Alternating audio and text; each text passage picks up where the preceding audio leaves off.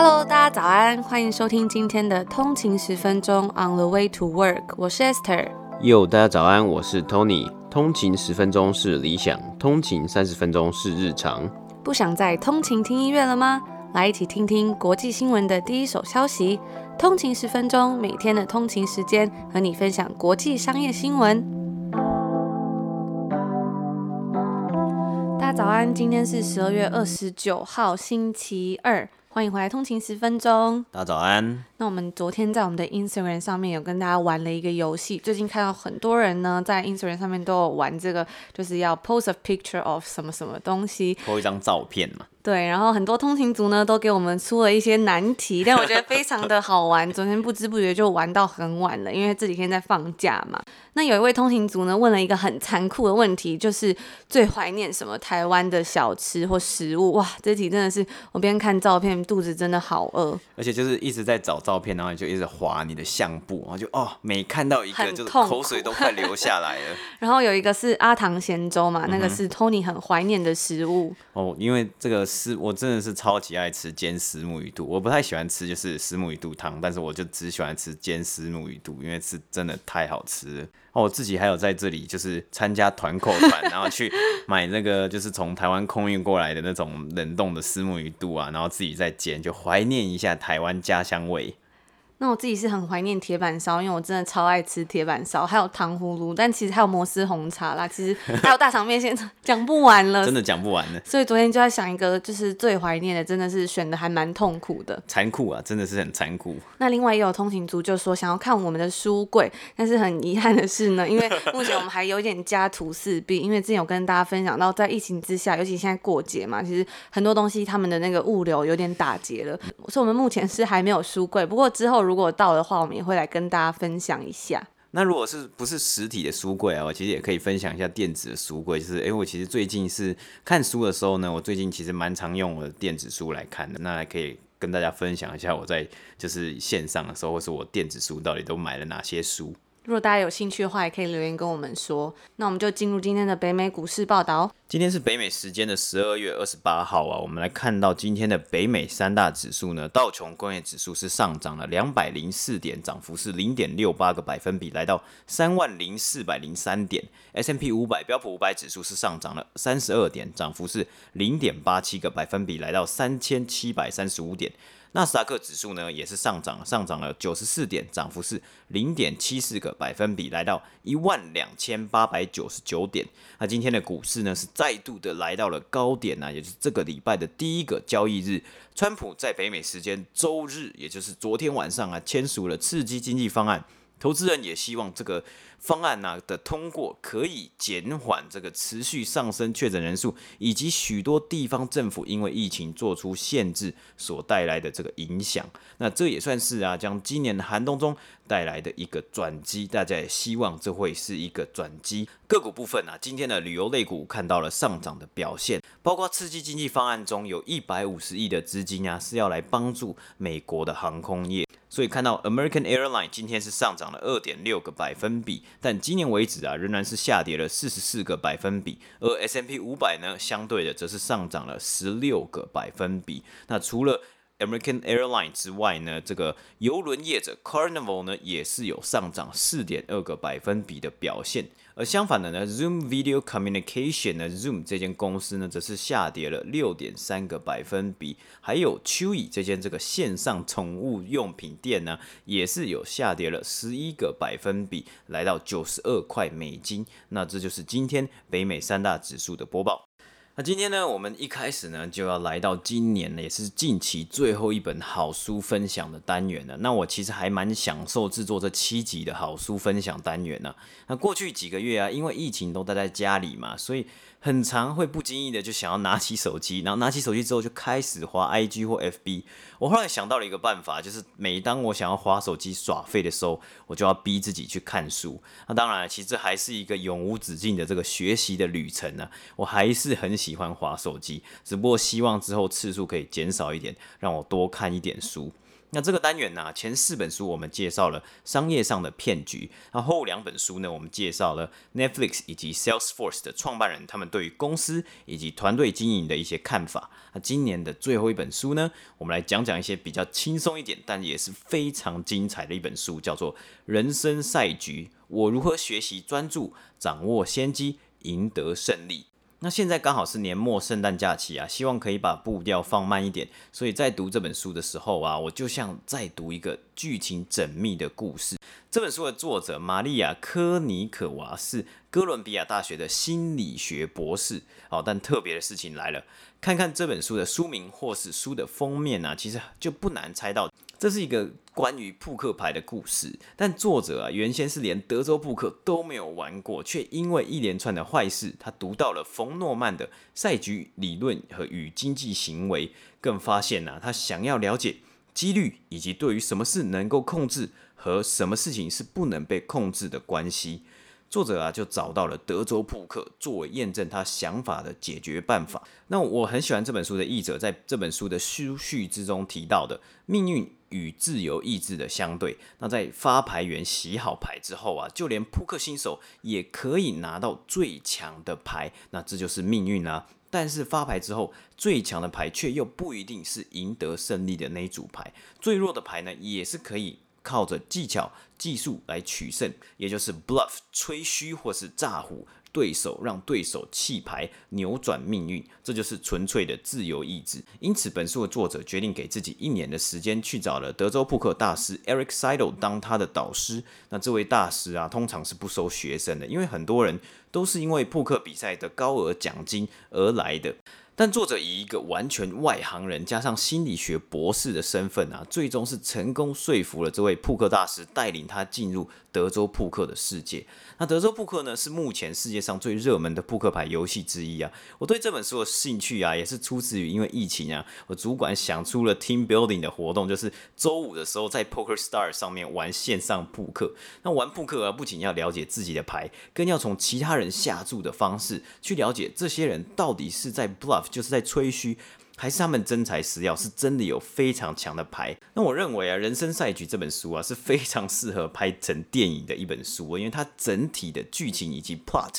是非常吸引人的。第一章啊，我们就看到作者在世界扑克大赛进行时，在厕所吐啊，就是状况非常不好。接下来就开始讲述了作者遇到的人生一系列事情，然后开始找到 Eric Seidel 作为导师，开始在一年时间内呢学习德州扑克。最后，作者成为了二零一八年扑克之星 （Poker Star） 加勒比海冒险无限注德州扑克冠军。那剧情呢，就随着书中的故事不断的攀升，最后几幕啊，也是写得非常的精彩。在成为冠军的比赛章节中啊，描述是让人非常的紧张啊，是想说到底会拿到哪张牌，而对手又会是哪一张牌，谁才是说大话的那一方呢？这本书读起来就像看故事一样。如果你对德州扑克是有兴趣的，应该会觉得蛮好玩的。那如果你没有兴趣的话，也没关系。这一本书啊，是从一个不同观点切入的书。对于德州扑克完全没有概念的话呢，里面其实也有非常详尽的介绍。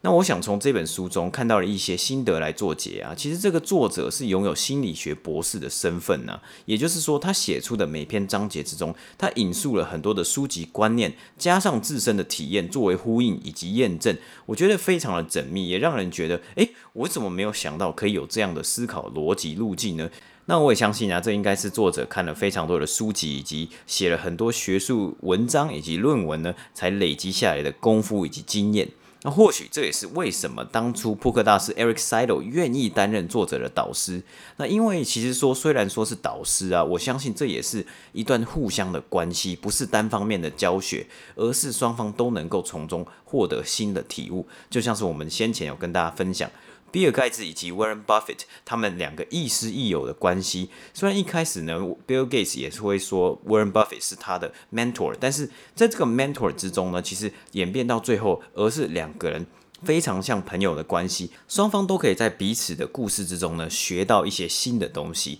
那作者使用心理学的角度啊来统整及体验扑克牌的这个尔虞我诈。那这也来到了我的第二点呢、啊，就是我们先前刚刚有讲过，就是找到人生中的 mentor，也就是经营关系啊，去寻找自己欣赏的人，跟他聊聊天，了解他的观点。因此在本书中啊，作者不仅仅只有找到一位导师而已哦，他也与许多扑克大师聊天，借由他们的经验和认知去帮助自己成为更好的选手。最后啊，就是在做验证的时候，如果他的假设是错的，那就要更重新的深入问题，找到合适的解决方法。在书中，作者从线上扑克赛到小型扑克赛，再跑到拉斯维加斯，甚至最后跑到蒙地卡罗去参加扑克牌比赛。每一次的比赛都记录下来，检视是哪边出现了问题。不聚焦在特定的牌好坏该不该打，而是整体的行为上是否有重大的缺点或是可以进步的地方。那作者甚至还要请人帮忙把自己打牌的姿势都录下来，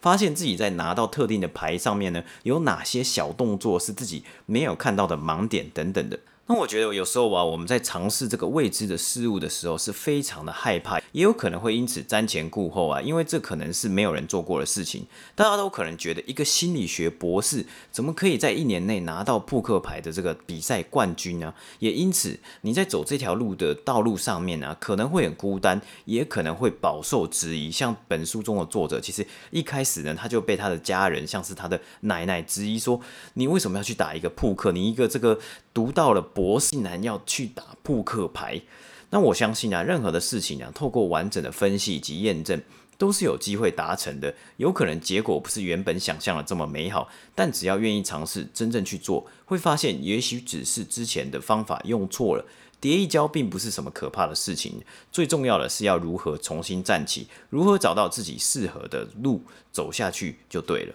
那这就是今天的读书心得分享啊，那也是再度的感谢与博客来的合作，我们要再度的来抽出五本《人生赛局》这本书。那抽奖方法呢，可以去我们的 IG on 的一个底线 Way to Work 找到抽奖贴文，然后就可以看到抽奖的办法啦。那除了这五本人生赛局的这个抽奖的奖品之外呢，博客来也有提供了这个二十五块的折价券给通勤族们。如果大家有兴趣的话，也可以点击我们 show note 下面的链接去看看哦。那因为到了岁末年终啊，所以我们今天要来跟大家分享一些市场上面的年末总整理。今年因为疫情的关系啊，全世界都蒙上了一层阴影。在三四月份的时候，刚好跟一个在投行工作的朋友聊天，他就有说到说，整个公司似乎都闲了下来，市场都停摆了，还以为今年可能不会有太多的 M&A。结果没想到呢，在十二月的最后几天，我们发现今年总共有超过四百五十个公司做 IPO，那比起去年，也就是二零一九年，算是成长了一倍，超过八十 percent 的资金都流到了三个产业之中。给大家一点时间猜猜看好了，那 Tony 你自己是觉得可能会是什么样的产业？那我自己呢？我自己的这个 right off the bat，就是我自己的想法呢，应该就是科技业了。应该是科技业，应该是算是在 IPO 的这个热潮里面呢，应该是很多人去关注的一个产业啊。因为加上今年的疫情啊。很多人都只能在家工作，所以大家一定是更加的关注科技业。那没错，当然答案就是绝对少不了科技。另外还有两个，就是 healthcare 以及今年热门到不行的 spec special Purpose Acquisition Company） 这种 blank check company。那谈到 IPO 市场的火热程度，举个例子，可以像我们之前有介绍过的 DoorDash，在它上市的第一天呢，它股价就飙涨了八十六个百分比。Airbnb 的股价呢，也在它初登场的时候翻了一倍。在九月份也十分热门，我们之前有介绍过的 Snowflake，它在上市的那一天呢，也是翻了一倍。那自从 Dotcom Bubble 以来啊，我们最近看到的 IPO 的公司，他们的估值也都来到了一个新高。今年这些公司透过 IPO 在美国啊，总共募到了一百四十九 billion，也就是一千四百九十亿美金，创下了历史新高。但是呢，仍然有 money left on the table，因为这些公司的估值都正在飙涨。补充一下，我们刚刚提到这个 money left on the table，它直翻呢其实是说把钱留在桌子上，而在金融上面呢，这个字的定义其实是说新的股票在第一天交易的时候，收盘价减去发行价，再乘以该股的发行股数之后所得到的一笔资金。从效率市场假说理论里面来看呢，也就是 efficient market hypothesis，这应该就是发行人的发行损失。但是根据佛罗里达大学金融教授 J. Reader，他在二零零二年基于资讯对称的假设之下，再结合 Behavior Finance 行为金融学的理论以及 Prospect Theory 所提出的理论，他就提出说，在这个 Behavior Finance 加上心理账户以及价值函数的概念分析，在 IPO 的过程中这种 Partial Adjustment 的现象，进而再去证明说，承销商在询价的过程中，并没有针对市场趋势应对 Offer Price 进行完全的调整，因此呢，在最后这个溢价，也就是这个压抑的溢溢价之后所造成所谓的 Money Left on the Table。那这笔资金啊，对于新股的投资者来说，是一笔比较没有风险的收益；而对于发行人而言呢，却是一笔损失。然而，发行人并不会因为这个损失感到不安，因为他们关心的是公司上市后股东总财富的变化，而不是按照溢价所计算的发行损失。那简单来说呢，在 IPO 上面，这个 money left on the table 就是针对 IPO 市场中溢价发行，就是压抑的这个抑，也就是短期的定价偏低，可以在交易的第一天为这一些一开始的投资人带来一些正面的财务报酬。那有兴趣的通勤族，如果想要更深度的来看一下这一篇报告，以及这个解释的话，我也会把链接放在我们的 show note，大家可以去参考一下。那聊完这个 IPO，我们刚刚有讲到说，今年呢、最多资金流入的一个产业就是科技业嘛。其实，在疫情的一开始啊，许多科技公司就很快的采取行动来应对，像是远距教学啊，或者是在家上班等等的，甚至很多的 3D 列印公司也开始着手帮忙制作 PPE，也就是个人防护装备。而对于机器人的需求啊，也有大幅的上升，因为毕竟机器人是不会生病的嘛。从无人机到自动驾驶的汽车等等的，在在过去这一年的时间里面呢、串流服务、社群媒体还有游戏服务等等的竞争都是非常的激烈。每个服务呢，都想要在疫情之下抢得消费者的青睐。根据 Sensor Tower 的报告指出，TikTok 在第一季的表现是有史以来最好的季度。在三月的时候啊，用户在 TikTok 上面总共花费了二十八亿小时，好难想象这个二十八亿小时是有多久。而在四月份的时候呢，TikTok 通过了它的二十亿下载大关。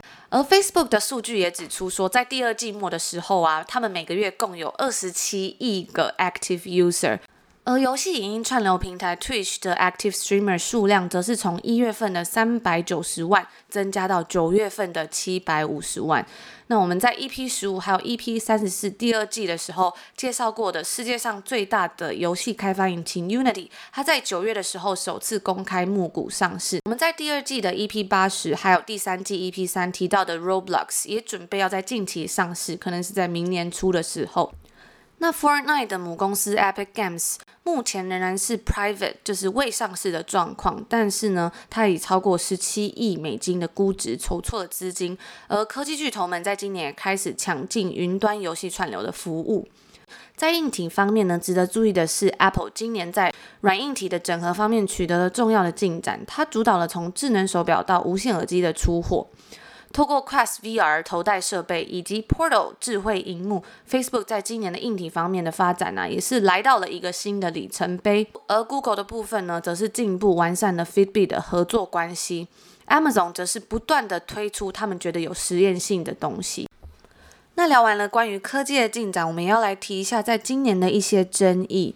即使研究人员发表了创纪录数量的 AI 伦理论文，演算法偏差呢，仍然是一个持续存在的问题。在今年的十二月初，Google 的 AI 伦理团队成员 Timmy Gabriel 表示说，该公司已经将它解雇。而在今年呢、世界各地的政府都因为疫情的名义，或多或少利用一些数据来监控人民，或者是减少公民自由。中国推出了先进的 AI 追踪工具，也通过了国安法对香港人进行数位监控。在夏天的期间呢，美国政府使用无人机对多个城市的抗议者进行监督。而不只是政府，在美国，随着工作以及上学都转移到线上模式，在今年呢，我们有看到大家对于一些远端监控软体或者是视讯软体的科技公司的谴责。那以上就是关于一些今年的新闻还有资讯的总结。很多时候啊，我们在看到一些新闻，会觉得有一种情绪被煽动的感觉，但其实很多事情的背后呢，可能也不是我们所想象的。所以这时候同理心就很重要。有时候不要太快对一件事情评判，让子弹飞一下，也许很多事情会不一样。这阵子我比较少看手机，记得我们之前有跟大家分享过《Social Dilemma》这部片，我在网络上啊有看到一些正反两面的评价，我觉得都还蛮棒的。而我自己呢，是蛮喜欢他想要传达的概念。其实不难发现呢、今年以来有很多在网络上的消息都开始有一点极端，或者说好像有什么事情就很急着要有风向，就很急着要开始评判。可能就像 Social Dilemma 讲的，对于偏激的事情是很容易让人成瘾的。但其实愤怒也很容易会影响到我们对一件事情正确的判断。再没几天，今年就要过完了，我们也会在星期五的时候暂停一天。希望在岁末年终的时候，大家可以好好过节，珍惜当下，陪伴身边的人。这就是今天我们要分享的内容啦。若大家喜欢我们的节目的话，也别忘了可以帮我们 CLS、comment、like and share，留下一个五星的评分以及你的评价。最重要的，更别忘了分享给你的亲朋好友听。那如果大家对我们的节目有兴趣的话呢，也欢迎公司或厂商来我们的节目下广告哦。我们也很期待在 Instagram 上面看到大家分享关于明年你的新希望以及你的目标。那我们就礼拜四见，拜拜。拜拜。